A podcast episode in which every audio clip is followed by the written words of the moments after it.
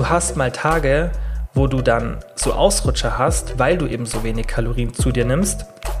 Und dadurch hebt sich deine gesamte Kalorienzufuhr im Durchschnitt an und dann mit diesen blöden Stoffwechselanpassungen plus den Wassereinlagerungen irgendwann geht halt das Gewicht nicht mehr runter. Hallo und herzlich willkommen zu einer neuen Podcast-Folge. Heute wieder mal mit einem QA. Ihr liebt die QA-Folgen, deswegen mache ich die aktuell öfter. Ihr stellt mir auch immer richtig viele und gute Fragen, deswegen macht es auch Sinn, weil ich da einfach viel Content in einer Folge unterbringen kann. Es ist wieder ein Mix aus Ernährungs- und Trainingsfragen, bisschen stärkerer Fokus auf Ernährungsfragen, aber es sind auch ein, zwei, drei, die nicht direkt was mit Training und Ernährung zu tun haben. Und ich würde sagen, wir fangen direkt mit der ersten Frage von der Julia an. Und zwar, wie würdest du ein normales, gesundes, sportliches Full Day of Eating für eine Frau Mitte 20 sagen? Also, was würde ich da sagen? In Klammern mit Beispielen und Uhrzeiten, ohne viel Pulver etc. Aber normal, alltagstauglich, fit, healthy, Punkt, Punkt, Punkt. Ja, also generell, jetzt, weil da auch steht, nicht mit viel Pulver ich bin auch generell jetzt nicht so der Riesenfreund für die meisten von Proteinpulver, einfach aufgrund von der Sättigung. Ich selber trinke täglich zwei, drei Shakes, weil ich einfach extrem viel Protein zu mir nehme, ungefähr so 230 Gramm pro Tag. Ich nehme halt auch zweieinhalb bis drei Gramm Protein pro Kilogramm Körpergewicht zu mir aktuell. Das ist natürlich sehr viel, das würde ich den meisten auch nicht empfehlen. Ich habe halt schon sehr hohen Fortschrittsgrad und da macht es dann Sinn, einfach besonders wenn man die Möglichkeit hat, ja, das heißt, wenn man nicht so viele Kohlenhydrate oder Fett braucht für die Ernährung, bei mir ist es halt so, ich brauche jetzt nicht so viele Carbs, dass ich mich mit meiner Kalorienzufuhr wohlfühle, dass mir halt von der Leistung her gut geht. Wenn man diesen Luxus hat, dann kann man so hoch gehen. Und auch wenn es vermutlich für mich aktuell ein bisschen zu viel ist, vielleicht 10, 20 Prozent zu viel, mache ich das so. Da finde ich so Shakes und sowas super. Aber für die meisten Menschen, auch im Coaching, empfehle ich das selten. Bei Menschen, die sich vegan ernähren, da finde ich es dann oft schon sinnvoller, weil man sonst halt nicht so gut auf die Proteinzufuhr kommt. Aber das ist, das ist dieses Thema, ja. Das heißt, Pulver sind jetzt oder Shakes sind nicht immer negativ, das wird ja auch oft so verteufelt. Aber wenn du einfach nur so einen gesundlich, gesundheitlichen Full Day of Eating haben willst, der einfach ja, gesund ist und dich an deine Ziele bringt, dann würde ich dir vorschlagen, ganz, ganz wichtig, finde eine Mahlzeitenfrequenz, die für dich funktioniert. Bei mir sind es zwei große Mahlzeiten. Das heißt, ich esse eigentlich nur morgens und abends eine große Mahlzeit. Das habe ich, glaube ich, auch schon in den letzten Folgen irgendwann mal erklärt. Und die sind dann in der Früh sind es meistens so 500 bis 700 Kalorien und am Abend dann irgendwo 700 bis 1200, so in dieser Range. Da komme ich dann in Richtung von 1500 bis 2000 Kalorien und dann trinke ich halt tagsüber noch Shakes oder snack mal irgendwas und komme dann so auf meine, ich esse aktuell so 2700 Kalorien ungefähr im Durchschnitt weil ich nicht so super aktiv bin. Ja, ich mache halt viel Sport, aber ich bin im Alltag jetzt nicht so super aktiv und das ist auch eine normale Kalorienzufuhr, weil darüber habe ich ja auch schon gesprochen, dass dieses extreme Pushen von Kalorien und ich wiege ungefähr so 80 Kilo, da würden sich vielleicht, vielleicht denken, okay, bisschen wenig für jemand, der Sport macht, ist es aber nicht so. Calorie Restriction, darüber habe ich schon mal eine Folge gemacht, ist sinnvoll, nicht so viel essen zu wollen, wenn man es vom Hunger hinkriegt. Ja, das heißt, so mache ich das. Zum Beispiel für mich klappt es, wenn das für dich nicht klappt, du sagst, du brauchst drei Mahlzeiten, dann mach das. Das heißt schon mal wichtig. Finde für dich eine Mahlzeitenfrequenz und schaff da so ein Frame. Also schau schon, dass du ungefähr zu den Mahlzeiten ähnliche Kalorien zu dir nimmst. Bei mir habe ich das halt so ungefähr im Blick. Und dann Wichtig, gestalte die Mahlzeiten sinnvoll. Und ich würde dir jetzt auch ungern irgendwie bestimmte Lebensmittel vorgeben, weil das ist ja immer persönliche Präferenz. Es gibt so eine große Variation von Lebensmitteln, die super für deinen Körper sind, die wir zu uns nehmen können. Das heißt, wenn ich dir jetzt sage, hey, das wäre ein guter Tag, dann schränkst du dich auf die Lebensmittel ein. Und was ich immer sinnvoll finde, ist, dass ich euch ein Frame gebe, sozusagen einen Mechanismus und ihr das dann auf euch selber anpasst, auf eure Situation, auf eure Vorlieben. Das ist, finde ich, die bessere Taktik. Und da würde ich dir empfehlen, schau, dass diese, wenn du jetzt zum Beispiel sagst, ich will zwei große Mahlzeiten, dass die zum einen ballaststoffreich sind. Das wird oft vergessen. Es geht immer nur um Protein und vielleicht äh, komplexe Kohlenhydrate, also nicht so viel Zucker. Es geht immer nur um die Sachen, aber es geht wenig so um dieses, was eigentlich richtig auch gesund ist für uns, Ballaststoffe. Das wird oft vergessen. Das heißt, schau, dass deine Mahlzeit mindestens 10 bis 20 Gramm Ballaststoffe hat, besonders wenn es nur zwei Mahlzeiten sind pro Tag. Das ist, finde ich, super wichtig. Dann Schau, dass sie nicht zu wenig Fett hat, weil das ist oft ein Thema bei der Sättigung, das vergessen wird. Da wird die Mahlzeit dann super proteinreich und kohlenhydratreich und fettarm gestaltet und dann wundert man sich, wieso die nicht satt hält. Ja, und das ist oft so, weil Fett einfach die Magenentleerung verlangsamt und auch so fürs Gefühl, das ist einfach von der so Befriedigung für das, für das eigene Verlangen vom Essen, ist einfach mehr Fett oft sinnvoll. Deswegen Achte darauf und dann immer natürlich sinnvoll, in den Mahlzeiten Obst oder Gemüse zu haben. Ich mache es zum Beispiel so, dass mein Frühstück immer Obst hat und mein Abendessen dann Gemüse. Somit decke ich halt beide Sachen ab. Mein Frühstück ist auch eher so was Süßes, da mache ich mir meistens so einen Joghurt ähm, ja, mit Obst und abends esse ich dann das Gemüse, weil das ist wichtig. Also diesen Frame würde ich dir halt an die Hand geben, ballaststoffreich, natürlich proteinreich, logisch, nicht zu wenig Fett und dann Obst und Gemüse unterbringen. Und alles andere, ich meine, darüber haben wir jetzt hier im Podcast schon ganz, ganz oft gesprochen. Da müsste man dann mal eine separate Folge machen, wenn ich wirklich so komplett mal so einen Rundumschlag gebe. Aber wichtiger ist erstmal, dass du für dich so ein Frame schaffst von den Kalorien und wie viel du eigentlich pro Mahlzeit essen willst. Und dann, dass du wirklich sagst, okay, jede Mahlzeit, diese großen Mahlzeiten, die müssen nicht jeden Tag so sein. Man geht ja auch mal auswärts essen. Ja, oder isst irgendwie mit der Familie oder isst irgendwas anderes. Natürlich. Aber im Großen und Ganzen die meisten Mahlzeiten sollten dann halt so gestaltet sein, wie du es dir vorgenommen hast. Und ich empfehle immer ballaststoffreich, proteinreich, nicht zu viel Kohlenhydrate, äh, nicht zu wenig Fett und das ist ein richtig guter Frame und dann Obst und Gemüse. Das ist so als Easy Frame, finde ich richtig sinnvoll. Da kann man sich super leicht dran orientieren und das bringt halt auch einfach dann viel für die Gesundheit. Dann nächste Frage und da kann es jetzt sein, dass ein kleiner Rant von mir kommt von der Juli. Und zwar lohnen sich unter anderem Kurkuma-Kapseln und Co. Die Frage ist jetzt halt, was mit und Co. gemeint ist, aber ich denke, du meinst halt so, ja, keine Ahnung, Omega-3-Kapseln, Vitamin D und so weiter. Und ja, das meiste lohnt sich. Wenn du dir nicht sicher bist, dann immer einen Check machen, entweder hier im Podcast, ob ich schon mal drüber gesprochen habe, mir eine DM schreiben oder examine.com. Aber auch da aufpassen. Da wird, also ich finde, dass wenn man auf examine.com, das ist so eine Plattform, wo man ähm, die, die analysieren Supplemente nach der Wirkung. Und wenn man sich jetzt nicht so super mit dem Thema auskennt, klingt es bei fast jedem Supplement so, als wäre es sinnvoll. Also es soll jetzt keine Kritik an Examine sein. Was die machen, ist richtig, richtig gut, barrierefrei, kostenlos. Ganz wenige Sachen sind da eingeschränkt vom, von der Einsicht, aber du kannst zu fast jedem Supplement dir eine relativ schnelle Meinung bilden und was die machen, ist richtig, richtig cool. Aber wenn du jetzt irgendwas siehst und du denkst, hm, soll ich das kaufen? Und du, so geht es mir, wenn du dann auf Examen gehst, also ich kann es jetzt interpretieren, weil ich mich halt super auskenne, aber ich denke, ihr, wo euch einfach dieses extreme Hintergrundwissen fehlt, da kann es dann halt sein, dass man sowas liest und sich denkt, boah, das klingt ja alles voll positiv. Da finden die einen Effekt, da finden die einen Effekt. Okay, macht Sinn. Die Frage ist halt immer, wie groß ist der Effekt? Und es gibt so viele Supplemente die kann man gar nicht alle nehmen, weil jedes irgendwo einen leichten Effekt hat. Die Frage ist, wie stark ist dieser Effekt? Wie ausführlich ist die Datenlage? Und die machen das natürlich super, aber da muss man sich schon ein bisschen mehr dann miteinander mit ähm, mit dem Thema auseinandersetzen und sich das ein bisschen genauer anschauen. Deswegen ist examen.com schon cool, aber jetzt auch für die meisten Leute finde ich nicht so sinnvoll, wenn man sich nicht super auskennt, weil wie gesagt, sonst alles super positiv klingt und dann hat man irgendwann am Ende des Monats eine 500 Euro Supplementrechnung. Und da kommt jetzt mein kleiner Rant. Ich merke das im Coaching oft. Wenn ich den Fragebogen also wenn man bei mir im Coaching startet, kriegt man am Anfang einen extrem langen Fragebogen. Das ist also digital mit vier Seiten und da wird wirklich alles abgefragt. Da geht es auch um das Thema Supplemente. Was nimmst du aktuell? Und dann sehe ich oft eine Liste und überschlage das dann im Kopf und sehe dann so, okay, das sind aktuell 200 Euro, die du eigentlich, wenn du das regelmäßig ähm, konsumierst, im Monat ausgibst. Und ich weiß, dass viele so viel Geld für Supplemente ausgeben. Und das ist total okay, das zu machen.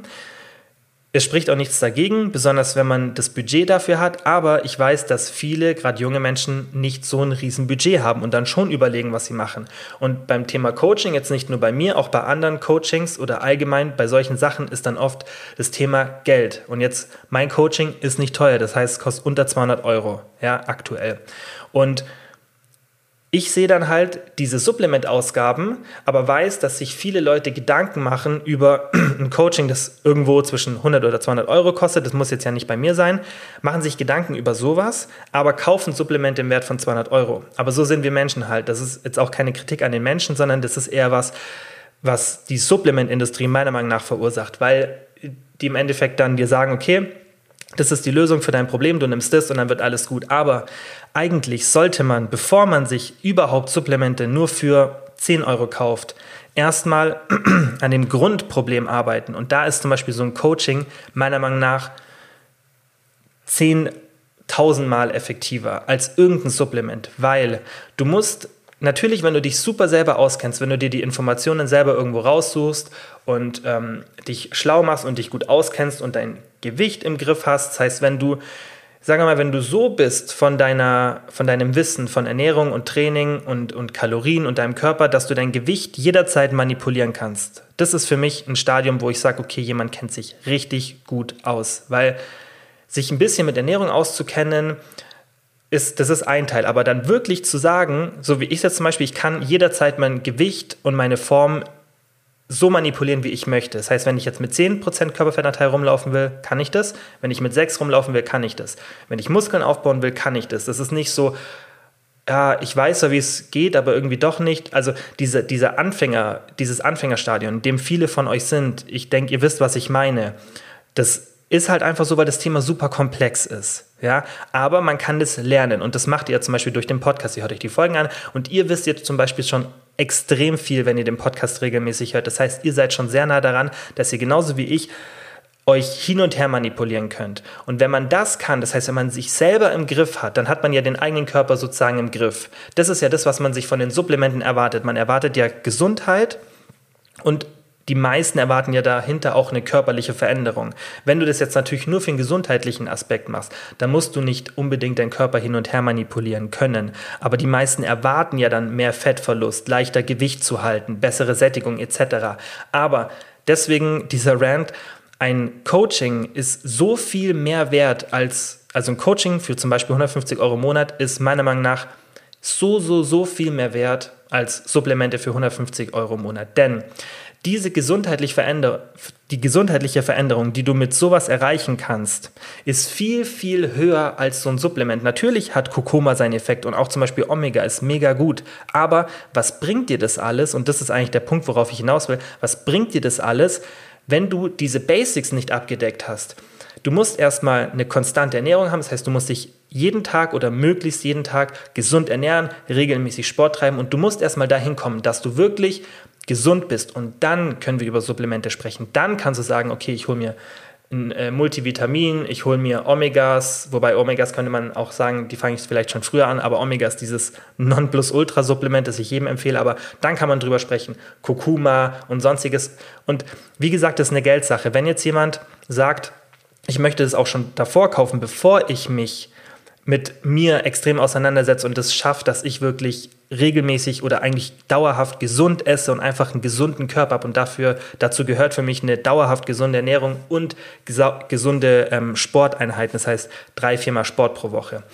Und wenn man das davor schon machen will und das Geld zur Verfügung hat, dann go for it. Auf jeden Fall. Aber ich, mein Punkt ist halt, dass ich weiß, dass viele Leute sagen, okay, zum Beispiel für dieses Thema für mich selber, für, mein, für meinen eigenen Körper und so weiter, habe ich jetzt ein bestimmtes Budget von vielleicht 200 Euro. Und die entscheiden sich dann eher damit, Supplemente zu kaufen, anstatt zum Beispiel so ein Coaching oder irgendwas anderes, was ihnen weiterhilft, eine, Fit, äh, eine Mitgliedschaft im Gym oder irgendwas anderes. Und das finde ich immer so schade, dass man, das ist aber nicht da sind nicht die Leute schuld, sondern da ist das Marketing der Supplementfirmen dran schuld. Ich meine, die wollen auch nur Geld verdienen, aber das suggeriert halt, okay, hier ist diese Magic Pill, hier ist eine Kurkuma-Kapsel, dann kriegst du das und das und das und du musst gar nichts mehr machen. Aber das ist ja nicht das, was ich euch erzählen will, sondern ich will euch ja immer von der Realität berichten.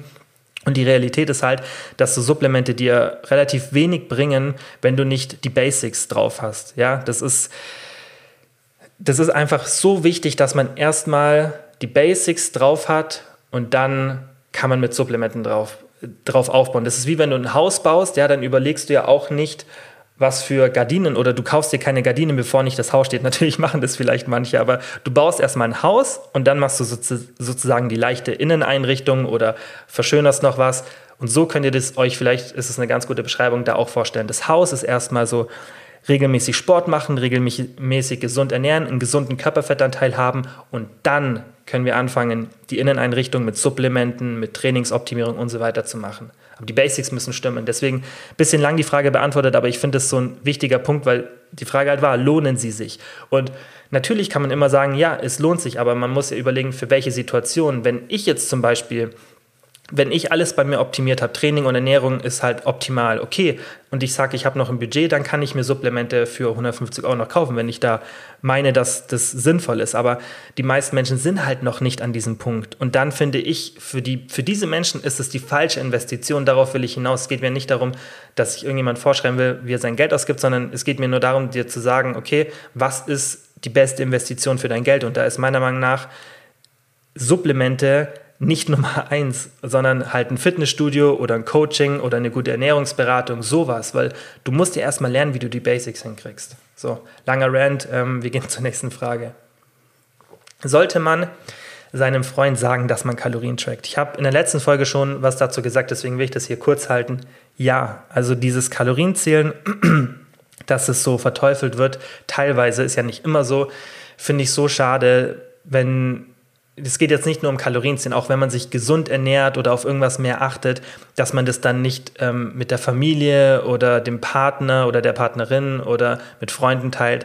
Das ähm, zeigt ein sehr, eine sehr schlechte Seite, finde ich, von unserer Gesellschaft. Und ähm, es sollte eigentlich was Positives sein. Man sollte dafür ja eher ein bisschen nicht bewundert werden, aber man sollte dafür zumindest auch Respekt bekommen, wenn man ähm, wenn man sagt, hey, ich will, ich will da was ändern und ich will gesund leben, ist es ja was Positives, es ist ja nichts Negatives. Und oft, was heißt oft? Immer, wenn Leute, oder sagen wir mal zu 99 Prozent, wenn Leute dann dich dafür kritisieren, dann ist es halt eine schlechte Selbstreflexion, weil sie das auch gerne hätten. Das ist ja oft so, wenn wir irgendwas bei anderen beneiden oder, ähm, ja, oder irgendwas schlecht finden, dann ist es oft was, wo das wir selber gerne hätten ja, man ist dann nicht ehrlich zu sich selbst und ähm, kritisiert deswegen die Person so stark. Und das ist, finde ich, auch keine gute Eigenschaft, wenn jetzt jemand dir oder wenn du dich schlecht fühlen musst, also von der anderen Person ist eine schlechte Eigenschaft, finde ich, wenn du dich schlecht fühlen musst, weil du zum Beispiel Kalorien zählst. Natürlich verstehe ich das, wenn die Person sich Sorgen um dich macht und du das vielleicht zu extrem machst, ja, aber da habe ich auch schon mal eine Folge gemacht, dann hör dir die an, falls du so bist, dass du vielleicht so ein bisschen alles immer ins Extreme reinziehst. Natürlich, darum geht es nicht, aber wenn du normales Kalorienziel machst, um einfach mal so ein so eine, so eine Grund, so ein Grundwissen zur Ernährung zu erlangen, dann solltest du das auf jeden Fall mit deinem Partner teilen und ähm, da kein Geheimnis drum machen, weil es ist nichts Schlimmes. Ja, deswegen, ich will jetzt nicht so viel dazu sagen, weil ich habe es in der letzten Folge schon mal ausführlich behandelt, dieses Thema. Dann von der Patricia, wie finde ich heraus, was ein guter Essensrhythmus ist? Und bei der Frage, ich meine, das habe ich ja vorhin schon mal ein bisschen beantwortet, aber ich würde dir empfehlen, schau einfach mal, was für dich gut funktioniert und generell weniger ist mehr. Das heißt, lieber seltener essen. Ja, ich bin jetzt kein so ein Riesenfreund von, von Fasten für jeden. Fasten ist super und kann auch auf jeden Fall für dich klappen. Aber diese eine Mahlzeit pro Tag, glaube ich, ist für viele am Anfang schwierig, kann irgendwann richtig cool sein. Also ich bin gar kein Gegner vom Fasten, aber ähm, damit meine ich das jetzt nicht, wenn weniger ist mehr, sondern ich meine halt generell lieber vielleicht zwei Mahlzeiten, so wie ich es jetzt mache, wie ich es vorhin erklärt habe, oder vielleicht drei, aber jetzt nicht so vier oder fünf Mahlzeiten, sondern versuch, ich finde wirklich ein guter Frame, auch das Mittagessen wegzulassen oder vielleicht das Frühstück. Das heißt, dass man mittags und abends isst oder morgens und abends, finde ich generell besser, wirklich nur morgens und abends zu essen, weil dieses große Mittagessen, was irgendwie auch bei uns so in der Kultur so drin ist, dass man beim Arbeiten ist, dann geht man irgendwie in die Kantine oder mit Arbeitskollegen essen. Man hat ja oft diesen krassen Crash dann nach dem Essen, ja, und man will ja effizient sein über den Tag, man will sich gut fühlen, man will sich fit fühlen, man möchte vielleicht danach noch zum Sport gehen beim Arbeiten und da finde ich, klappt es halt besser. Also für mich und auch für viele Leute, denen ich das empfehle, klappt es am besten, morgens was zu essen, weil da hat man oft nicht diesen Crash. Im Gegenteil, da macht es oft Sinn, dann auch was zu essen, dass man so ein bisschen Energie bekommt und ähm, man kann das auch oft in der Früh ein bisschen besser handeln wegen Cortisol etc. steigt da an und man kann es einfach in der Früh generell eine große Mahlzeit besser, äh, besser handeln vom Körper her als mittags. Und deswegen finde ich es gut immer morgens und abends oder klar, man kann schon auch machen mittags und abends oder morgens und mittags, wobei das finde ich generell für die meisten die schwierigste Option. Deswegen versuch dir so einen guten Frame anzuarbeiten, äh, anzueignen, der für dich funktioniert, aber wie gesagt, ein guter Essensrhythmus würde ich sagen, weniger ist mehr, also nicht so oft tagsüber essen. Dann die nächste Frage war, Berechnung des Kalorienverbrauchs anhand des angestrebten Gewichts berechnen, um Ziel zu erreichen. Und das finde ich generell eine schwierige Taktik. Ich weiß, es machen manche, aber das finde ich zu komplex und auch zu langsam, weil wenn du dir jetzt, wenn, sagen wir mal, du wiegst jetzt 75 Kilo und du rechnest dir aus, wie viel Kalorien müsste ich zu mir nehmen, wenn ich 70 Kilo wiegen würde, dann bist du gar nicht richtig im Defizit, weil du hast ja nur den Unterschied der Erhaltungskalorien von 75 Kilo zu 70 Kilo. Und das sind in der Regel nicht viel. Das sind vielleicht ein paar hundert Kalorien, vielleicht 200 Kalorien, je nachdem, wie, ja, wie aktiv du dann bist, ob sich da was ändert. Aber von der Grundstoffwechselrate her sind es nicht, nicht so extrem viele Kalorien. Das heißt, du wirst ewig brauchen, um an dein Ziel zu kommen. Und in manchen Fällen, wenn man viel Zeit hat und da auch keinen Stress hat, dann kann man das machen, aber die meisten wollen eben nicht so ewig Diät machen. Ja, die wollen jetzt kein Dreivierteljahr für fünf Kilo ähm, eine Diät machen. Deswegen finde ich das keine gute Taktik. Was ich generell euch empfehle, einfach, dass ihr ein moderates Defizit ansetzt, was immer super schnell funktioniert, ist, dass man einfach sagt, okay, Erhaltungskalorien minus 20 bis 30 Prozent. Das finde ich immer so ein guter Frame. Ich, wenn ich das berechne, mache das ein bisschen komplexer. Das heißt, ich berechne mir den ähm, Gewichtsverlust, den ich pro Monat haben möchte. Das sind dann meistens ein Prozent.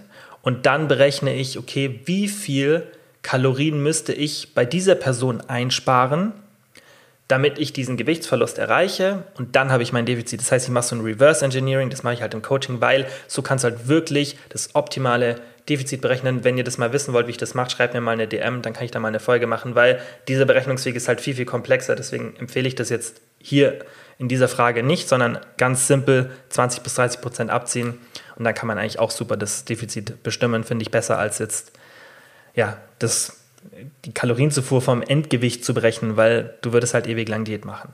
Dann hat die Janni gefragt, kann ein endomorphener Körpertyp sichtbare Bauchmuskeln erreichen? Wie schafft er, Strich, sie, das? Also in der letzten Folge habe ich schon mal kurz das Thema angeschnitten.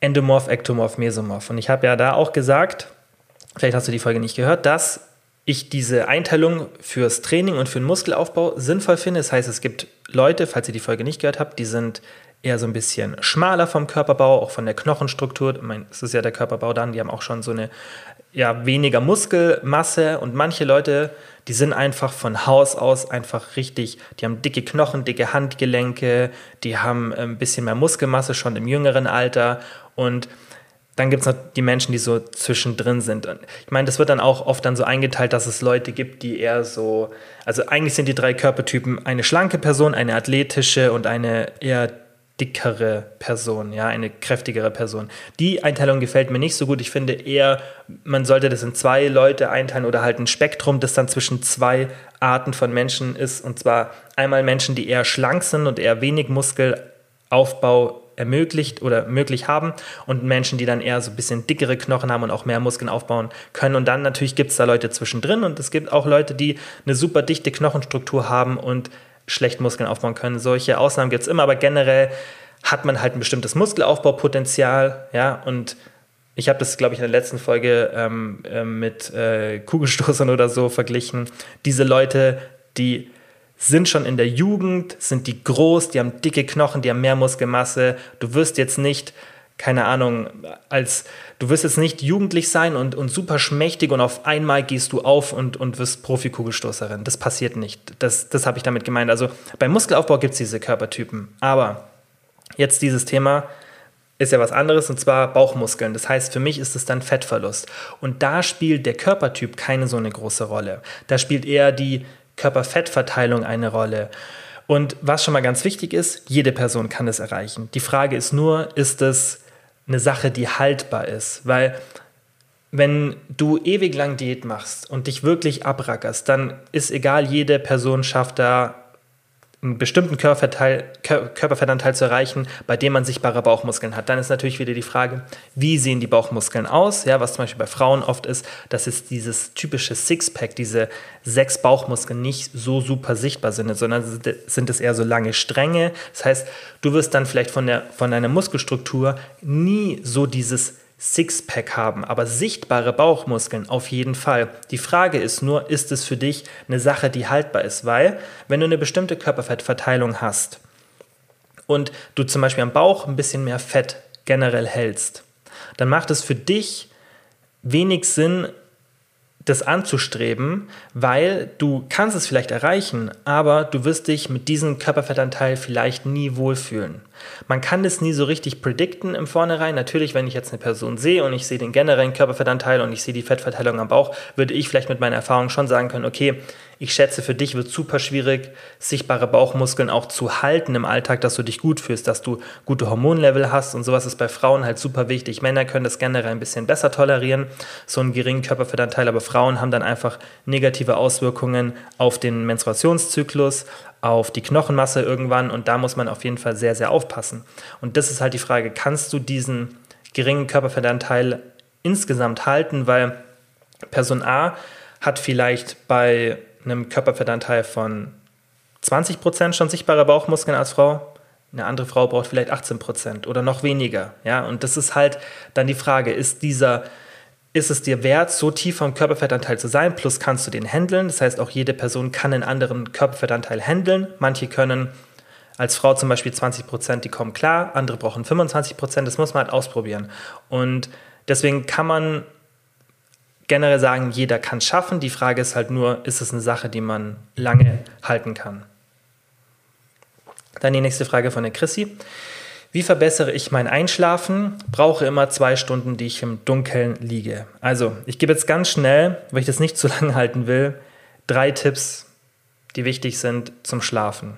Nummer eins, in der Früh direkt, wenn du aufstehst, rausgehen und Licht abbekommen. 10 bis 15 Minuten, am besten, wenn die Sonne noch am Horizont steht. Ja, das heißt, wie das Licht ins Auge fällt, ist relevant dafür, dass deine innere Clock, also deine innere Uhr richtig eingesetzt wird oder dass die richtig gesetzt wird. Ja, und Melatonin wird nicht nur durch Dunkelheit getriggert, sondern wird auch vorgetriggert, sozusagen durch Helligkeit. Das heißt, und das vergessen ganz viele Leute, tagsüber viel Licht abbekommen und auch dieses ständige Sonnenbrillen tragen. Ich weiß, da haben mich schon mal in der Story ein paar Leute, die beim Optiker arbeiten, kritisiert, aber das sind Sachen von Andrew Huberman zum Beispiel, der selber seine Forschung auf, das, auf die Nerven am Auge ähm, fokussiert hat. Harvard ist der, glaube entweder Harvard oder Stanford, spielt keine Rolle an einer sehr renommierten Universität und seine Empfehlung ist auch, generell viel Licht an die Augen zu lassen. Und er sagt immer, wenn Schmerz im Auge ist, dann natürlich eine Sonnenbrille aufziehen. Aber wenn jetzt einfach nur ein bisschen Sonne draußen ist, auch in der Früh, und du ständig nur mit Sonnenbrille rumrennst, natürlich schützt du vielleicht deine Augen ein bisschen mehr,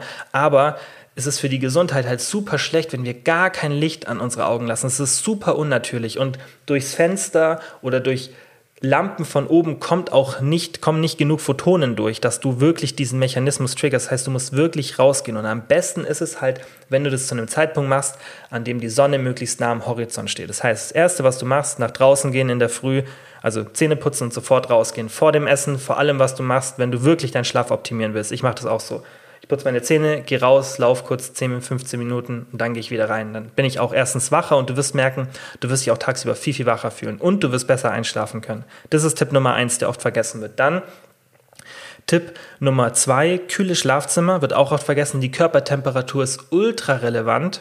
Das heißt, solche Sachen, die die Körpertemperatur erhöhen, wie zum Beispiel später Sport oder irgendwas anderes, was deine Körpertemperatur erhöht, ist nicht so förderlich. Besonders, wenn du Probleme mit dem Einschlafen hast. Das heißt, kaltes Zimmer und eher ein bisschen zu kalt als zu warm. Ja, das heißt eher so, dass dir wirklich kalt ist. Natürlich kannst du deine Decke und so benutzen, aber generell auch ohne Decke zu schlafen ist super. Man gewöhnt sich auch dran. Und natürlich sollte man sich nicht erkälten, aber generell ist das Schlafzimmer jetzt ja nicht so kalt, dass man sich erkältet.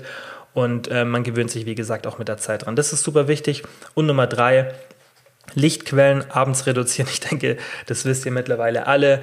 So wichtig wie viel Helligkeit tagsüber ist, ist es auch wichtig, dass wir abends wenig Licht haben. Und da kann schon mal helfen, Night Shift Mode im, im Handy anzumachen, einfach generell so ein bisschen die Lichtquellen zu reduzieren, vielleicht irgendwo eher eine Kerze mal aufzustellen, als das Licht überall anzumachen, besonders abends, wenn man sich vielleicht im Bad die Zähne putzt, dass man jetzt nicht noch fünf Minuten vorm Schlafengehen das grellste Licht im Schlafzimmer anmacht, äh, im Badezimmer anmacht, sowas halt einfach die Lichtquellen so gut es geht reduzieren. Und ich habe auch noch einen App-Tipp für euch die ich gerne benutze. Und ich weiß, ihr fragt mich immer so, was ich so für Apps für sowas benutze. Und die ähm, habe ich letztens schon im Probe Podcast, wobei der kommt sogar nach dieser Folge hier raus. Da habe ich die App empfohlen, die heißt Reverie, also R-E-V-E-R-I, Reveri sozusagen. Reverie, die ist aus den USA, ist kostenlos, es ist eine Hypnose-App und ähm, mit wissenschaftlichen Grundlagen, die ist richtig, richtig gut. Und da ist auch so eine Hypnose zum Einschlafen. Ich habe die schon mal ein paar Mal probiert und die funktioniert sehr, sehr gut. Also ich bin fast immer, bevor diese Hypnose, die geht, glaube ich, so zehn Minuten zu Ende ist, bin ich im Land der Träume. Und eine App, die ich liebe, die mir auch äh, gut hilft, ist Relax Melodies. Das ist ähm, auch so eine Schlaf-App, die hat ganz viel so Schlafgeschichten und Schlafmeditation. Die hat auch andere Meditationen drin, aber die ist halt hauptsächlich so auf Schlaf ausgelegt. Die ist liebevoll gemacht, so von den Grafiken, richtig, richtig schön. Und das gibt dann auch einem schon so ein, so ein bisschen so einen angenehmeren Mut, wenn man schlafen gehen will. Und ähm, da muss man sich aber im Endeffekt die Paid-Version kaufen, weil in der Free sind nicht genug Sachen drin. Kostet, glaube ich, irgendwie 35 Euro im Jahr. Ich finde die super. Könnt ihr auch mal, ich glaube, da gibt es so eine 7-Tage-Testversion. Ähm, die hätten hier eigentlich den Podcast sponsern können bei der Werbung hier gerade. Aber ich finde die App, die App richtig gut und äh, die hilft mir auf jeden Fall. Aber wenn ihr was kostenloses wollt, dann holt euch diese Reverie App. Ich finde die wirklich super. Wenn ich dran denke, vielleicht äh, verlinke ich es in den Show Notes, aber wie gesagt, R-E-V-E-R-I findet ihr. Ich glaube, gibt es für Android und iPhone. Also bei mir, iPhone gibt es sie halt, weiß nicht, ob es die für Android auch gibt.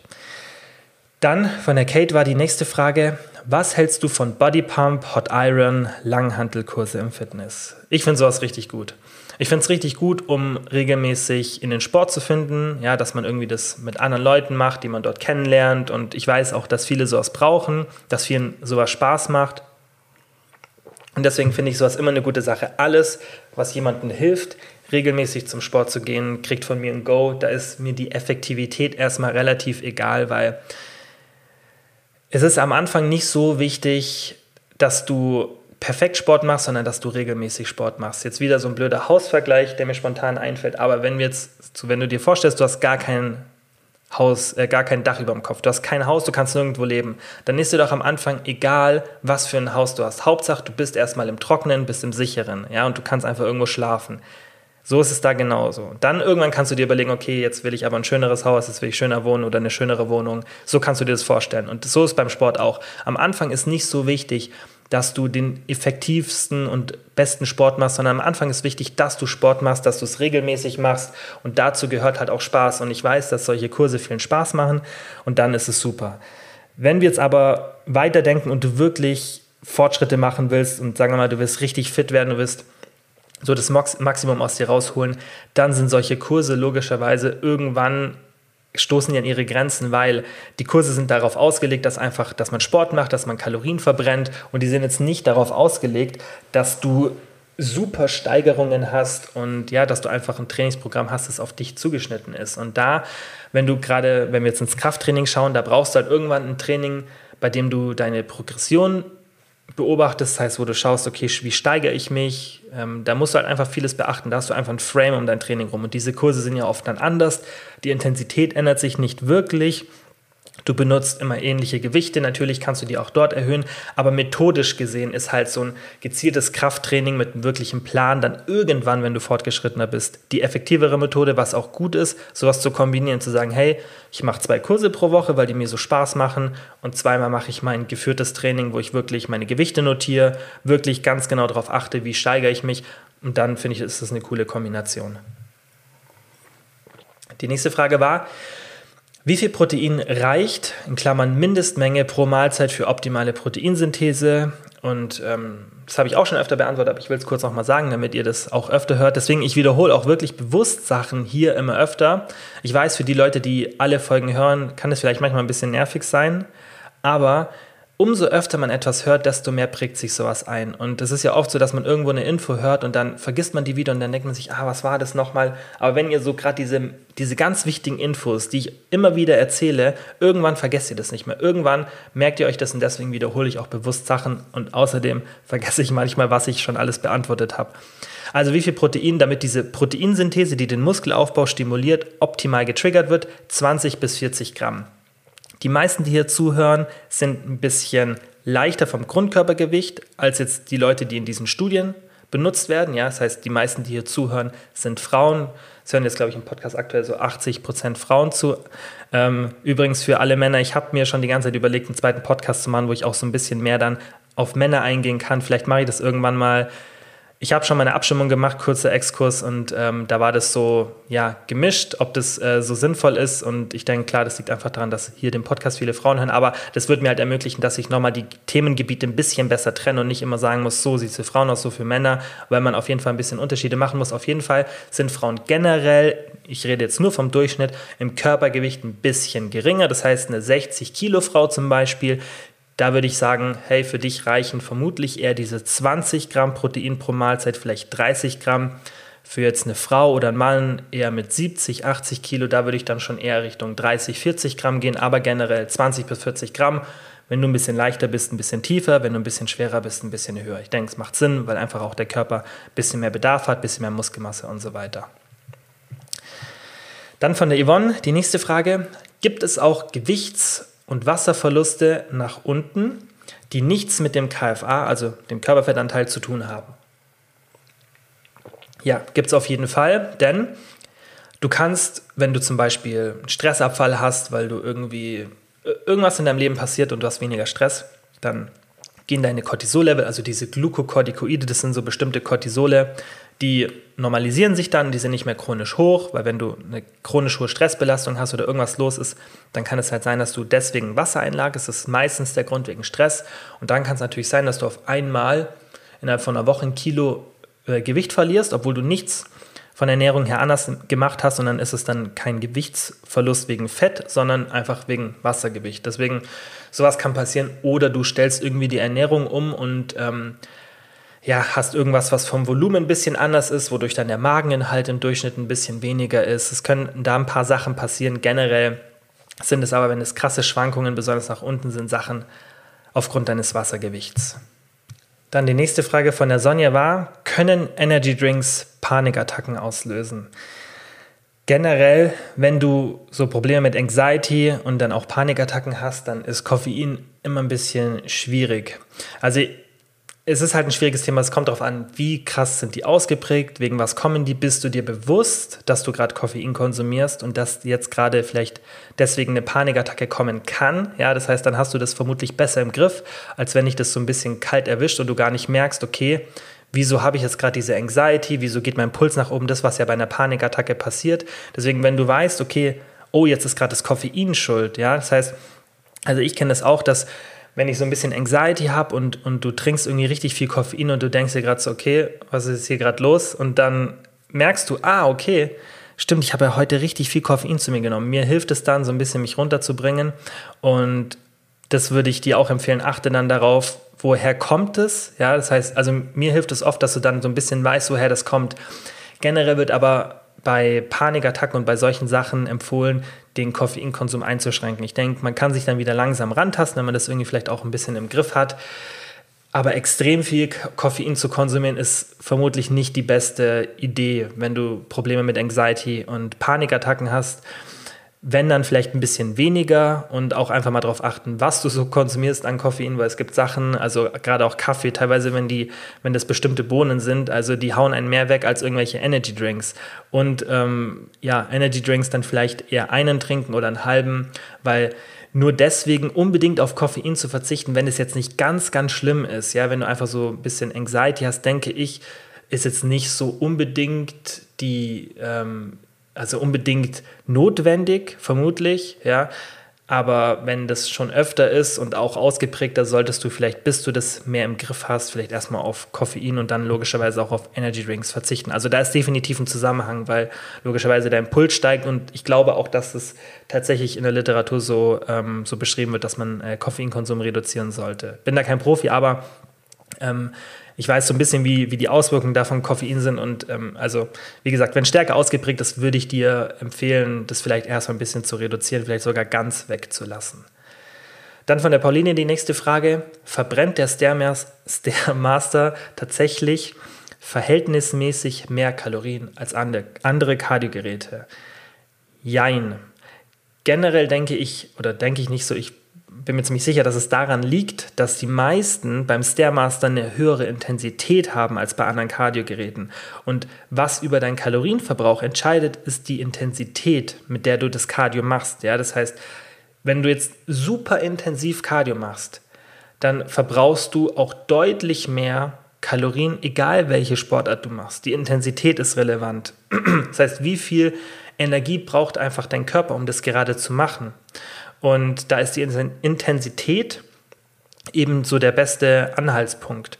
Und der Stairmaster ist jetzt nicht irgendwie so eine Kalorienverbrennungsmaschine, sondern der Stairmaster ist einfach so ein Gerät, finde ich, bei dem man es entweder intensiv hat oder es gar nicht spürt. Das ist halt oft das Problem. Also ich weiß nicht, ob das euch so geht, aber bei mir ist es so, wenn man auf dem Stairmaster ist, dann ist es entweder super anstrengend oder es ist irgendwie viel zu langsam. Und das ist, glaube ich, eher das, was bei den meisten Leuten passiert ist, dass der Stairmaster einfach eine viel, viel intensivere Sache ist als ein anderes Kardiogerät, weil auf so einem Ergometer ähm, kann man easy fahren oder auf den ähm, Crosstrainern, da kann man so easy da so, so, so ein Momentum entwickeln und da geht man oft von der Intensität nicht so hoch wie jetzt bei einem Stairmaster, ja, oder wenn man auf dem Laufband locker läuft. Aber generell ist es da nicht irgendwie ein Vorteil ähm, vom Gerät, dass du da mehr Kalorien verbrennst. Dann die nächste Frage. Intra-Workout sinnvoll? Wenn ja, was empfiehlst du? Also Intra-Workout aus intramuskuläres ähm, Workout. Im Endeffekt ist es einfach ähm, ein Booster, oh, nicht, kein Booster, eigentlich irgendwas, was man nimmt während des Trainings. Das kann in Form von Nahrung sein, das kann in Form von irgendwie einem Elektrolyte-Drink sein. Und bei den meisten Leuten, die normal Sport machen, freizeitmäßig, ist sowas nicht notwendig. Natürlich, wenn du freizeitmäßig ähm, irgendwie, keine Ahnung, zwei, drei Stunden Fahrrad fahren gehst, dann macht es auf jeden Fall Sinn, ja, dass man ein bisschen Kohlenhydrate zwischendrin zu sich nimmt, am besten irgendwelche schnell verfügbaren, am besten in Form von Glucose einfach, das ist die einfachste Form für den Körper, das nimmt das super schnell auf, das ist günstig, kann man irgendwo kaufen, so diese Gel-Packets oder was ich auch super finde, ähm, von Gatorade, das benutze ich immer im Training, aber ich benutze es einfach nur so für mich. Ich habe das ist einfach nur für mein Gefühl. Ich habe da jetzt keinen Benefit davon, aber ich nehme auch beim Krafttraining, wenn ich so, ich trainiere normal so effektives Training, so würde ich sagen 70, 80 Minuten Maximum und da wäre es nicht notwendig, jetzt nochmal Kohlenhydrate nachzuschieben. Vielleicht ein bisschen mehr bei mir schon, weil ich tatsächlich davor generell nichts esse. Und bei mir ist halt so, ich habe jetzt zum Beispiel heute gefrühstückt, da waren vielleicht so 30, 40 Gramm Kohlenhydrate drin. Und wenn ich jetzt dann später trainieren gehe, da esse ich nicht nochmal davor was. Heißt, ich bin eigentlich, ja, mit, ich starte mit wenig Kohlenhydraten in das Training rein. Das heißt, da macht es vielleicht ein bisschen mehr Sinn, aber auch nicht wirklich, weil Krafttraining ist jetzt nicht so die Sportart, die extrem viel Kohlenhydrate vom Körper verablangt und dementsprechend muss man da jetzt nicht unbedingt nachhelfen. Ich mache es für mein Gefühl und ich habe das schon mal erzählt, anekdotisch rein jetzt von meinem Gefühl. Irgendwie habe ich das Gefühl, dass diese Elektrolyte dazu führen, weil ich habe so einen Elektrolyte-Drink, so einen Gatorade, und ich habe das Gefühl, dass ich danach nicht so ausgepowert bin. Es kann schon mit den Elektrolyten zusammenhängen. Ich schwitze halt auch super viel beim Training und da muss man halt auch wieder unterscheiden, okay, scheidest du viele Elektrolyte beim Training aus, weil du extrem schwitzt oder nicht? Wie intensiv trainierst du? Generell, um das abzuschließen, nein, es ist für die meisten Menschen nicht sinnvoll, außer du machst halt lange Ausdauereinheiten. Dann kannst du es dir überlegen. Aber für, für die meisten Menschen, die irgendwie eine Dreiviertelstunde joggen gehen, eine Stunde Krafttraining machen, ist sowas kein Benefit. Also es bringt dir nicht mehr, du hast nicht mehr Trainingsleistung, darum geht's. Dann die nächste Frage. Sport als Fortgeschrittener bei ganz leichter Erkältung. Wann ja, und welches Training. Ganz wichtig, Medical Disclaimer, das ist keine medizinische Empfehlung, das ist, was ich für mich mache und was ich weiß, was anekdotisch, also aus Erzählungen, bei vielen Leuten funktioniert, die Sport machen. Wenn man eine starke Erkältung hat, dann kein Sport machen, das ist so und so wichtig. Also das kann, denke ich, jeder, der auch kein Arzt ist, ähm, einem anderen empfehlen. Macht keinen Sport, wenn ihr krank seid, weil da steigt die Gefahr auf eine Herzmuskelentzündung. Besonders wenn ihr eine ernsthafte Erkrankung wie irgendwie eine Grippe oder Fieber habt. Wenn man jetzt leicht erkältet ist, dann könnte man vermutlich darüber diskutieren, ob man leicht Sport macht oder nicht. Generell muss man sich halt auch die Frage stellen, wieso mache ich jetzt unbedingt Sport? Brauche ich das jetzt oder macht es nicht Sinn, dass ich einfach nur eine Stunde oder eine Dreiviertelstunde spazieren gehe. Das Thema Immunsystem und Sport ist relativ komplex, aber früher dachte man, man hat diesen Open-Window-Effekt, dass man bei intensiven sportlichen Belastungen ein eingeschränktes Immunsystem hat danach und bei leichten Belastungen das nicht der Fall ist. Dann kam vor kurzem, es war glaube ich vor ein, zwei Jahren, eine Studie raus, die gezeigt hat, dass dieser Open-Window-Effekt wohl doch nicht da ist, dass da teilweise eine, eine Beobachtung in den Studien davor nicht korrekt war und dass im Endeffekt auch eine intensive sportliche Einheit das Immunsystem pusht. Macht, finde ich, auch Sinn, außer die ist halt super, super intensiv.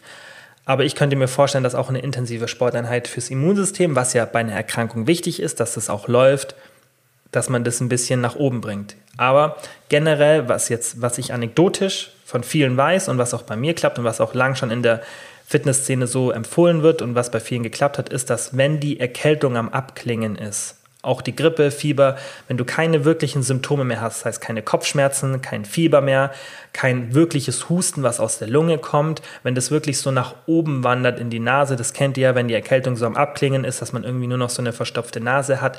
Wenn das der Fall ist, dann kann man Sport machen, dann kann man anfangen und was vielen hilft, und das hat mir schon ganz oft geholfen, ist eine leichte Kardioeinheit. Deswegen sage ich auch, wenn man irgendwie, wenn man noch erkältet ist, dann macht es schon auch Sinn, wenn man jetzt nicht gerade extrem Fieber hat, einfach mal rauszugehen, eine Runde spazieren zu gehen. Wichtig, bei, auch jetzt bei der Sache, wenn die Erkältung am Abklingen ist, logischerweise nirgendwo drinnen Sport machen. Ja? Das heißt, nicht nur wegen dieser Situation, die wir jetzt haben, auch in den Jahren davor habe ich das immer gesagt, weil du steckst dir andere Leute an. Und das ist natürlich nicht so gut, auch wenn die Erkältung am Abklingen ist, kannst du noch andere anstecken. Deswegen, wenn du das machst, geh raus, irgendwo, wo du alleine laufen kannst und, und lauf einfach ein bisschen, weil auch wenn man erkältet ist und jetzt kein Fieber hat, hilft es einfach dem Immunsystem, ein bisschen frische Luft, ein bisschen Sonne abzukriegen, ein bisschen Grün zu sehen. Das sind alles Sachen, die positiv fürs Immunsystem sind. Und das macht dann schon Sinn, wenn die Erkältung am Abklingen ist und man wirklich nur noch so ganz, ganz leicht niedergeschlagen ist, aber merkt, so man ist eigentlich über dem Berg. Ich denke, ihr kennt das alle. Ich meine, in unserem Alter haben wir alle schon mehrere Erkältungen gehabt und wissen, wie sich das anfühlt, wenn so eine Erkältung in den letzten zwei, drei Tagen ist. Und dann kann man anfangen, eine leichte Einheit zu machen, vielleicht eine halbe Stunde kurz joggen gehen oder Fahrrad fahren. Ganz leichte Anstrengung, so dass man sich unterhalten könnte. Also irgendwas so ein Puls von 120, 130 und dann hilft es oft, dass die Krankheit besser abklingt. Ja, wenn man zu Hause irgendwie Handeln hat oder so, kann man auch ein leichtes Training machen mit, mit Gewichten, so ein bisschen durchpumpen. Und es hilft oft tatsächlich, dass diese Krankheit ein bisschen schneller weggeht. Das macht auch Sinn, weil einfach ein bisschen mehr Blutzirkulation, so, ja, der Körper wird einfach ein bisschen angeregt, das Immunsystem wird angeregt und es hilft vielen. Wichtig ist halt, wie gesagt, nicht, wenn man krank ist, da keinen Sport machen, weil Herzmuskelentzündung sind no joke und ähm, das sollte man auf jeden Fall vermeiden und halt ganz wichtig, logischerweise dann auch nicht irgendwie irgendwo ins Fitnessstudio gehen oder sonstiges, weil man steckt halt Leute an und das ist halt egoistisch. Deswegen lieber rausgehen, eine Runde joggen gehen und einfach frische Luft abbekommen, den Körper bewegen und dann natürlich danach schauen, dass man sich nicht wieder verkühlt oder irgendwo anders wieder infiziert sozusagen. Da natürlich drauf achten, wenn das Immunsystem noch angeschlagen ist. Aber wie gesagt, Medical Disclaimer, bei sowas mit dem Arzt sprechen immer am besten. Dann, das ist jetzt eine Frage, die, denke ich, sehr, sehr viele betrifft. Und da muss ich jetzt schauen, dass ich mich kurz halte. Die Jackie hat gefragt, ich verbrenne durch Schritte 800 Kalorien, in Klammern 30.000 bis 40.000 Schritte am Tag, esse auch nur 800 Kalorien. Warum nehme ich so langsam ab bei diesem hohen Defizit? Und bei sowas ist es super wichtig, dass man auf die Fehlersuche geht. Was ist der Grund, dass du aufgrund einem riesigen Defizit nicht abnimmst? Weil wenn du jetzt wirklich so viele Schritte täglich machst und du jetzt nicht gerade, keine Ahnung, 5 Kilo wiegst, was ich denke, was sehr unwahrscheinlich ist. Das heißt, du wirst irgendwo zwischen, keine Ahnung, 50 bis 100 Kilo wiegen. Das heißt, du verbrauchst auf jeden Fall mindestens, egal wie viel du wiegst, würde ich sagen, verbrauchst du 2000 Kalorien mit dieser Schrittzahl. Selbst wenn du super leicht bist, 45 Kilo wiegst und super klein bist, verbrauchst du mit der Schrittzahl 2000 Kalorien mindestens. So. Und du isst nur 800 Kalorien. Das heißt, du bist in einem Defizit von 1200 Kalorien. Jetzt sagen wir nochmal, diese 2000 Kalorien korrigieren wir nach unten, weil dein Stoffwechsel nicht mehr so gut läuft, ja, wegen, wegen diesem krassen Kaloriendefizit, ja. Und du verbrauchst nur im aller, aller, aller schlechtesten Fall 1500 Kalorien. Das ist aber wirklich jetzt ein Szenario, das so rein hypothetisch ist, damit ich euch mal zeige, wo eigentlich das Problem liegt. So, und dann wären wir immer noch in einem Defizit von 700 Kalorien pro Tag. Und das, was ich jetzt erzähle, das ist jetzt natürlich hier äh, von der Jackie ein extremes Beispiel mit 800 Kalorien Zufuhr und vermutlich irgendwo 2.000 bis 3.000 Kalorien Verbrauch. Aber das könnt ihr auch auf euch anwenden, wenn das nicht so extrem ist. Aber wenn ihr euch trotzdem wundert, wieso verliere ich kein Gewicht? Ich, aber ich bin wirklich im Defizit rein rechnerisch. Und das kann man ja schon relativ gut berechnen, ja dann müsste man 700 Kalorien jetzt in diesem Fall, müsste die Jackie im Defizit sein, täglich. Das heißt, wenn man es auf die Woche rechnet, sind 700 mal 7 sind dann ja 4900 Kalorien. Das heißt, es müsste da ein ordentlicher Fettverlust da sein. Auf jeden Fall Richtung ein Kilo, ja, so ein halbes bis ein Kilo ungefähr, je nachdem halt, wie hoch jetzt wirklich dein Defizit ist. Aber sagen wir mal, ein halbes Kilo müsste auf jeden Fall Fettverlust da sein. Und jetzt komme ich zum wichtigen Punkt.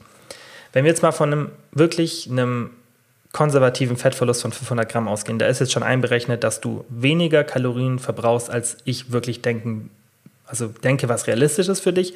Und da ist eine Stoffwechselanpassung drin. Das heißt, es ist jetzt echt schon ein Szenario, wo man sagen kann, okay, eher müsste mehr Fettverlust rauskommen. Halbes Kilo. Jetzt sagen wir mal, du, weil du so wenig Kalorien isst, ja, das ist ja auch wieder Stress für den Körper, das heißt Cortisol, Glukokortikoide gehen nach oben und ja, du lagerst extrem viel Wasser ein. Wenn du das jetzt ein paar Wochen machst, irgendwann kann der Körper kein Wasser mehr einlagern. Das heißt, du lagerst vielleicht so zwei Kilo Wasser ein, vielleicht drei Kilo noch, aber irgendwann ist dann auch Schluss. Du lagerst keine zehn Kilo Wasser ein. Ja, das passiert generell nicht. Das heißt, nach, sagen wir mal, sechs bis sieben Wochen, irgendwann überschreitet der Fettverlust die Wassereinlagerungen. Das heißt, wenn du wirklich, sagen wir mal, drei Kilo Wasser einlagerst, dann hätten wir ja nach, wenn wir von 500 Gramm Gewichtsverlust ausgehen, dann hätten wir ja nach ein paar Wochen diese, also nach sieben Wochen theoretisch, hätten wir diese 300, äh, 3 Kilogramm überschritten, weil nach sieben Wochen hätten wir dann dreieinhalb Kilo Fettverlust. Das heißt, wir müssten dann irgendwann ab Woche 7, Woche 8 Gewichtsverlust sehen, weil irgendwann geht es halt nicht mehr, dass du Wasser einlagerst. Was jetzt natürlich passieren kann, ist klar, dass du zwischendrin irgendwelche Binges hast und dann wieder zunimmst und so. Aber lassen wir das jetzt mal alles weg. Sagen wir mal, du hältst dich wirklich dran und bist generell in so einem hohen Defizit. Aber selbst nach sechs, sieben, acht Wochen nimmst du nicht ab. Dann gehe ich davon aus, dass irgendwo anders das Problem ist. Das heißt, ich würde denken, also ich würde jetzt vermuten, dass du tagsüber irgendwas isst und es nicht wirklich trackst oder das vergisst oder denkst, ah, das war jetzt nur ein Löffel Erdnussbutter und dann machst du das zwei, dreimal am Tag und dann sind es in der Woche auf einmal ein paar hundert oder sogar tausend Kalorien und dann ändert sich das Ganze. Oder du hast mal Tage, wo du dann so Ausrutscher hast, weil du eben so wenig Kalorien zu dir nimmst und dadurch hebt sich deine gesamte Kalorienzufuhr im Durchschnitt an und dann mit diesen blöden Stoffwechselanpassungen plus den Wassereinlagerungen irgendwann geht halt das Gewicht nicht nach unten. Sowas kann passieren. Aber wichtig, worauf ich hinaus will, wenn du in einem rechnerischen Defizit bist und nach sieben oder acht Wochen jetzt in diesem Fall, einfach nach einer längeren Zeit, trotzdem kein Gewichtsverlust da ist, dann kannst du es nicht mehr auf Wassereinlagerungen schieben, weil irgendwann musst du ja Fett verlieren, weil das kann ja nicht, eh, du, du verlierst ja im Hintergrund Fett. Darum geht es. Wenn du 500 Gramm jede Woche Fett verlierst zum Beispiel, dann irgendwann im Hintergrund hat sich ja dieser Fettverlust so akkumuliert, dass du die Wassereinlagerungen übersteigst. Und wenn das nicht der Fall ist, dann musst du irgendwo nach dem Fehler suchen. Generell, was ich aber empfehle in so einer Situation, geh einfach mal bitte für vier Wochen auf Erhaltungskalorien, auf das, was du wirklich verbrauchst. Und dann ist es mal, lass sich dein Stoffwechsel erholen, lass sich auch dein Essverhalten ein bisschen erholen und dann geh bitte mal in ein normales Defizit und in ein normales Aktivitätspensum. Das heißt irgendwas zwischen 7.000 und 15.000 Schritte und ein Kaloriendefizit, wie von vorhin gesagt, 20 bis 30 Prozent. Diese extremen Situationen führen oft zu nichts. Wenn du dann keinen Gewichtsverlust hast, dann mit auch einer höheren Kalorienzufuhr, dann such erstmal nach einem generellen Problem, aber versuch nicht noch weiter die Kalorien zu reduzieren und noch weiter die Aktivität zu erhöhen. Das macht alles nur noch schlimmer, besonders bei Frauen. Der Körper wehrt sich so gut dagegen, der findet Möglichkeiten, der findet Möglichkeiten, dich zum Essen zu bringen, ohne dass du es merkst, dass du weniger Aktivität hast. Klar, du notierst deine Aktivität oder hast halt einen Tracker an oder achtest aufs Handy. Das heißt, du hast es zwar im Griff und vielleicht auch trackst du deine Kalorien, aber dann hast du halt Essanfälle und der Körper holt sich dann die Kalorien schon. Und das ist das, was ich ganz, ganz oft sehe, Und deswegen bitte macht sowas nicht. Habt eine normale Kalorienzufuhr und solche extremen Situationen, wenn man dann kein Gewicht verliert, dann ist da nichts irgendwie im Stoffwechsel kaputt, sondern dann ist irgendwas, was du nicht mitbekommst, was sozusagen dann diese Kalorienzufuhr und deinen Kalorienverbrauch so beeinflussen, dass du kein Gewicht verlierst. Dann die vor, vor, vorletzte Frage von der Julia. Warum heißt es immer, dass man mit Krafttraining besser abnimmt als mit Cardio? Und ich finde generell, also ich finde es gut, dass wenn man das hört, aber ich höre eher öfter, dass Cardio so die Fettverbrennungsmaschine ist. Und wenn ihr mal meine, ich glaube, es war die vorletzte Folge, ja, es war die vorletzte Folge oder letzte Folge hört, da habe ich erklärt, welche Auswirkungen Cardio wirklich auf den Fettverlust hat. Hört euch unbedingt diese Folge an, weil da erkläre ich auch so, wie viel Kalorien man generell verbraucht und wann man Cardio einsetzen sollte und wie viel und so weiter. Aber ich kann schon mal hier sagen, Cardio ist nicht so super für den Fettverlust, weil man viel von dem Cardio wieder kompensiert. Das gleiche gilt aber für Krafttraining. Das heißt, der Körper kompensiert einige der verbrauchten Kalorien wieder, indem du mehr Hunger hast oder weniger spontane Aktivitäten hast, heißt weniger Kalorien verbrauchst im Alltag. Wenn du jetzt aber sagst, du kontrollierst beides, das heißt, du kontrollierst deine Ernährung, das heißt, selbst wenn du mehr Hunger hast, isst du nicht mehr und du kontrollierst deine Aktivität. Das heißt, du machst weiterhin genauso viel Sport und genauso viel Schritte. Das heißt, der Körper hat gar keine Möglichkeit, da Anpassungen zu machen, weil du kontrollierst es. Du wehrst dich sozusagen aktiv gegen diese Anpassungen. Dann ist trotzdem Krafttraining besser als Cardio. Nicht, dass Cardio keinen Sinn macht, aber Krafttraining sollte immer die erste Wahl sein, weil beim Krafttraining machst du eine Sache, die bei einem normalen Cardio fehlt oder nicht so stark ausgeprägt ist, und zwar, du veränderst die Art und Weise, wie dein Körper Nährstoffe aufnimmt. Das heißt, du hast diesen, habt ihr sicherlich schon mal gehört, Nachbrenneffekt, Epoch heißt es, heißt, der Körper nimmt auch nach der Einheit Nährstoffe effizienter auf. Plus, generell, wenn du ja Muskeln aufbaust und Krafttraining machst, dann wird auch ein Teil der Kalorien für den Muskelaufbau benutzt, für den Muskelerhalt. Du hast einfach mehr Muskulatur und mehr Muskulatur zu haben ist für den Fettverlust und auch für den Kalorienverbrauch immer eine gute Idee. Und das erreichst du eben mit Krafttraining besser als mit Cardio. Natürlich, wenn du jetzt eine Stunde Krafttraining machst, verbrennst du ein paar hundert Kalorien, vielleicht 200 Kalorien weniger als Cardio, aber glaub's mir, es ist für den Fettverlust effektiver und auch effizienter, eher Krafttraining als Cardio zu machen. Dann die nächste Frage war, welche Habits, also Gewohnheiten, kann man aus dem Kalorienzählen für danach mitnehmen? Ernährungsumstellung. Es kommt halt darauf an, was du durch das Kalorienzählen veränderst. Und ich denke, man kann da so viele Habits von mitnehmen. Man kann davon das Habit mitnehmen, dass man zum Beispiel regelmäßig eine ähnlich große Mahlzeit ist, was schon mal von Vorteil ist, weil viele Menschen wissen gar nicht so, was sie eigentlich tagsüber essen. Ja, und das habe ich ganz oft im Coaching, wenn man dann wirklich mal konstant Kalorien zählt und ich mache das ja super entspannt. Also meine Kalorienzählmethode, wisst ihr, die ist ein bisschen entspannter, die ist jetzt nicht so dieses jedes Gramm abwiegen und immer super genau sein, sondern einfach eine entspannte Methode, dass man das einfach sehr gut kontrollieren kann mit wenig Zeitaufwand. Und wenn man das macht, das sagen ganz viele Leute, wie extrem die Veränderungen schon nach den ersten zwei, drei Wochen sind, so im Bewusstsein auf die Ernährung und wie viel man dadurch lernt. Das heißt, allein das ist ja eine Gewohnheit, dass man zum Beispiel, wie gesagt, regelmäßig isst und auch mal ein bisschen auf die Makroverteilung achtet. Oder wenn du zum Beispiel durchs Kalorienzählen merkst, okay, ich brauche in den Mahlzeiten Gemüse, damit ich satt werde, damit ich mit einer 600 oder 700 Kalorien Mahlzeit gut satt werde. Und dann wäre das ja auch ein positives Habit, das du übernimmst, dass du regelmäßig Gemüse oder Obst isst oder dass du ballaststoffreich isst. Also ich glaube, dass da kann so viel übergehen. Aber es gibt jetzt nicht so ein, zwei Punkte, wo ich sagen kann, okay, das ist immer so, weil die Frage ist ja, wie setzt du das Kalorienzählen um und, und was machst du dadurch jetzt anders? Dann von der Franziska die vorletzte Frage, Deine Meinung zu Dry Scooping? ich habe mir schon gedacht, was es ist. Ich dachte erst, okay, was ist, also wirklich, ich habe jetzt erst gedacht, okay, was ist ähm, was für eine Sache ist jetzt damit gemeint? Ich musste dann erstmal googeln. Ich habe es mir schon gedacht, dass es was mit einem Booster zu tun hat, aber ich kann ja auch sein, irgendjemand will irgendeine blöde Frage stellen.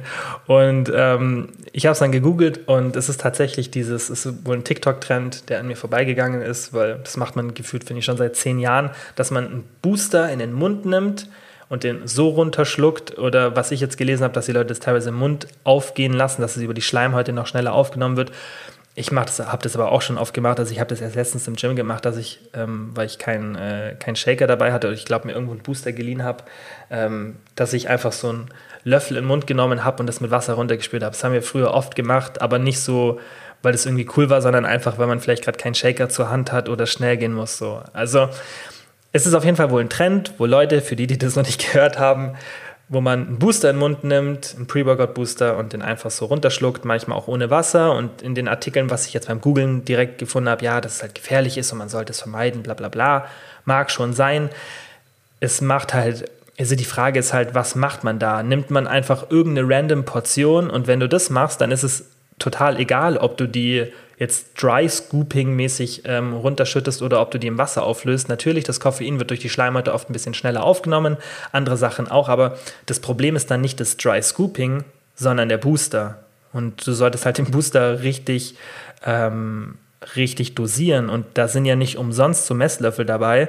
Und das ist halt wieder so ein Thema, das, also ich finde das nicht ungefährlich, weil das ist ja Alkohol kann auch gefährlich sein, ja, aber man trinkt jetzt auch nicht eine Flasche Wodka auf Ex, wenn man irgendwie noch zwei Gehirnzellen hat. Und ähm, wenn man das halt denkt, das ist cool oder will das machen, dann ist ja doch nicht der Alkohol per se für jeden dann gefährlich und daran schuld, sondern für die Leute, die es falsch einsetzen. Das ist meine Meinung dazu. Und das ist da auch meine Meinung, wenn die Leute halt dann die Booster falsch dosieren, dann ist nicht dieses Dry Scooping daran schuld, dass die so viel Koffein auf sich nehmen, weil da war halt eine Geschichte von irgendeiner Influencerin, die einen Herzinfarkt bekommen hat. Ja, die hätte es vermutlich auch bekommen, wenn die diese Riesenportion, die vermutlich dann von dem Booster zu viel war, ich habe jetzt nicht mehr nachgelesen, wenn die das über einen Shake eingenommen hätte, weil es landet auch in ihrem Körper. Vielleicht langsamer und vielleicht auch ein bisschen ineffizienter, aber es landet vermutlich die ähnliche Menge in ihrem Körper. Und dann ist es wichtiger, dass man halt das Ding richtig dosiert. Also das ist zu dem Thema. Wenn ihr einen Booster habt, bitte dosiert das Ding richtig und schaut mal drauf, wie viel Koffein da drin ist. Deswegen auch immer Vorsicht mit Boostern aus den USA. Kleiner Exkurs mal, ist vielleicht auch ganz interessant für euch zu wissen. Bevor ich mit ProBabe, damals noch Profit, angefangen habe, habe ich so Vergleichswebseiten gemacht. Das heißt, ich habe ähm, so Booster und Proteinpulver, es war vor sechs Jahren oder so, habe ich das neben Arbeiten her, neben meiner alten Arbeit her am Abend immer gemacht und habe mir da so Seiten aufgebaut und habe dann halt über diese Affiliate-Links Geld verdient. Das heißt, jemand hat, ein, hat sich dann diese Tests von mir durchgelesen und hat dann auf den Link geklickt und ich habe dann halt eine Provision gekriegt, falls die Person sich das Produkt gekauft hat. Und ich habe da so Testseiten gehabt, ich hatte mehrere, ich hatte eine Testseite mit Kreatin, die sind aber alle nicht mehr aktiv, also ihr braucht es nicht nach den Seiten suchen, die sind alle schon abgestellt. Ich hatte eine Testseite mit Kreatin, mit Protein, Pulver, mit Pre-Workout Booster, die lief, deut, die lief am besten. Also da war ich auch bei Google, wenn man gesucht hat, Pre-Workout Booster Test, war ich glaube ich Platz 2 oder so. Die lief auch echt ganz gut, die Seite. Und ich weiß nicht, ob ich noch was gemacht habe. Die drei sind jetzt die, die mir sofort einfallen. Vielleicht habe ich noch eine vierte gemacht. Auf jeden Fall habe ich in meinem Leben sehr, sehr viele Booster deswegen getestet, weil ich habe mir natürlich damals schon die, die Nährwerte angeschaut oder die Zutaten, besser gesagt, nicht die Nährwerte, die Zutatenliste, weil da sind ja die Nährwerte, also die Makronährwerte, egal. Aber ich habe mir die Zutaten halt angeschaut und habe natürlich auch viele Booster selber dann gekauft, weil ich die natürlich wirklich auch testen wollte, wie die so von der Wirkung sind, vom Geschmack und Natürlich habe ich da auch einige aus den USA getestet, weil damals war der deutsche Markt noch nicht so groß wie jetzt. Und da war dann halt viel von den Boostern war aus den USA. Und wieso ich das erzähle, das Problem bei diesen USA-Boostern ist, die haben so Propriety Blend heißt es. Das heißt, dürfen eine Mischung von bestimmten Inhaltsstoffen wie so Art patentieren lassen, so wie ich das damals verstanden habe. Ich weiß nicht, ob die das immer noch dürfen, aber ich glaube, die dürfen das immer noch. Und dann dürftest du zum Beispiel Koffein und irgendwas anderes noch zusammenmixen und sagen, okay, das ist jetzt mein Kilian Propriety Blend. Und dann musst du hinten auf der Verpackung nicht angeben, wie viel von jedem Inhaltsstoff da drin ist, sondern du sagst einfach nur 600 Milligramm Propriety Blend. Und dann sind da vielleicht 500 Milligramm Koffein drin oder 300. Das steht dann da nicht drin.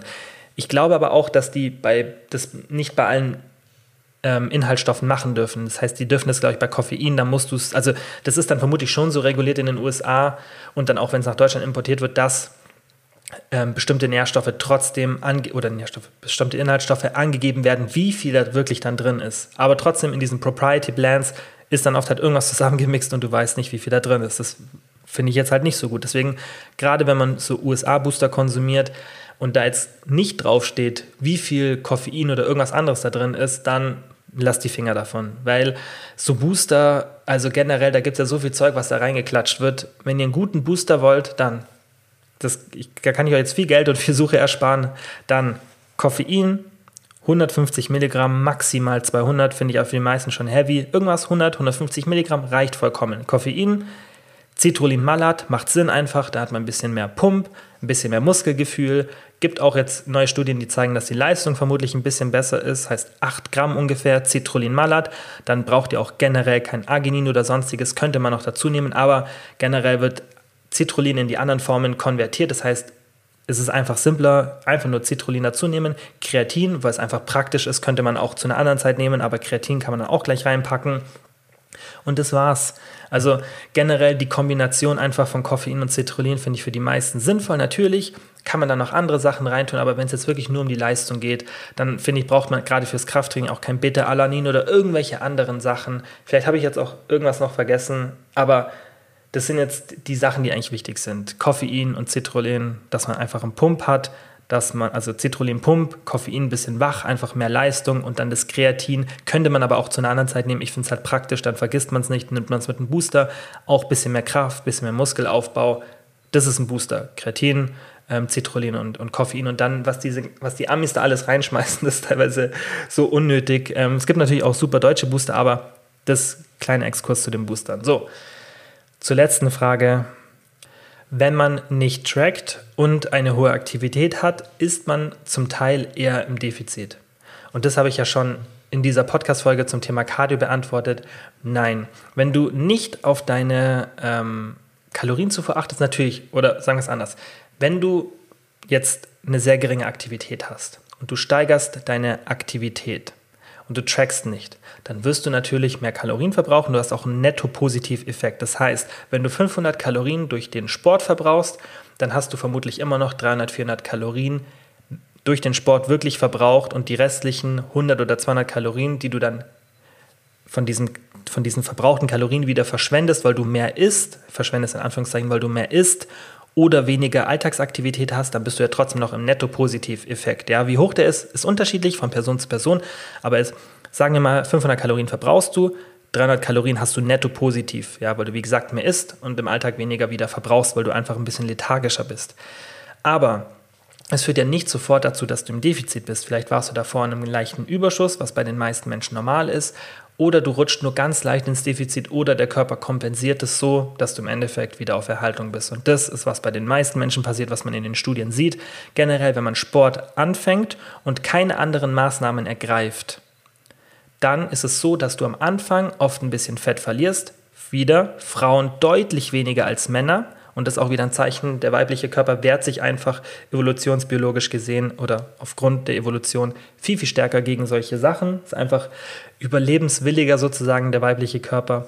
Und deshalb Frauen verlieren bei so einer, ähm, bei so einer Vorgehensweise, wo man Sport integriert, generell weniger Fett als Männer. Und dann plateaut es irgendwann und dann ist es auch wieder vorbei. Und dann hört es auf. Das wird dann auch immer weniger und der Effekt ist auch nicht groß. Worauf ich hinaus will, eine Diät oder generell Gewichtsverlust ist Ernährung Nummer eins. Sport und Aktivität ist super wichtig, auf jeden Fall. Aber auch ähm, bei mir im Coaching ist der Fokus viel, viel stärker auf der Ernährung und die Maßnahmen, die drumherum sind, weil das einfach ganz, ganz, ganz klar in der Literatur sichtbar ist, dass die, dass die Ernährungsmaßnahmen einen viel, viel größeren Effekt haben, einfach aufgrund dieses Anpassungseffekts und auch weil es einfach, das habe ich in dieser letzten Folge erklärt, einfach zeitlich viel, viel effizienter ist. 500 Kalorien Cardio ist super zeitaufwendig, super anstrengend. 500 Kalorien weniger zu essen hat nicht nur einen größeren Nettoeffekt, sondern ist generell auch, wenn man die richtigen Umstellungen macht, für eine Diät leichter zu erreichen. So, 19 Fragen, das waren jetzt einige. Ist auch ein bisschen länger geworden, aber ich weiß, die Folgen gefallen euch. Ich hoffe, es hat euch gefallen. Ich würde mich wie immer freuen, wenn ihr den Podcast abonniert, weil ich weiß, viele hören zu, hören den Podcast auch regelmäßig, aber abonnieren den nicht, obwohl den viele abonnieren. Aber ich sehe das trotzdem, dass sehr, sehr viele den Podcast hören, nicht abonnieren. Deswegen würde ich mich freuen, wenn ihr den auf Spotify, Apple Podcast, Deezer, Google, wo auch immer ihr den Podcast hört, wenn ihr den abonniert und wenn ihr mir bei Apple Podcasts eine positive Bewertung da lasst, natürlich nur, wenn euch der Podcast gefällt, dann freue ich mich natürlich auch immer. Und ja, dann wie immer, vielen, vielen Dank fürs Zuhören. Wir hören uns nächste Woche wieder. Bis dann. Ciao.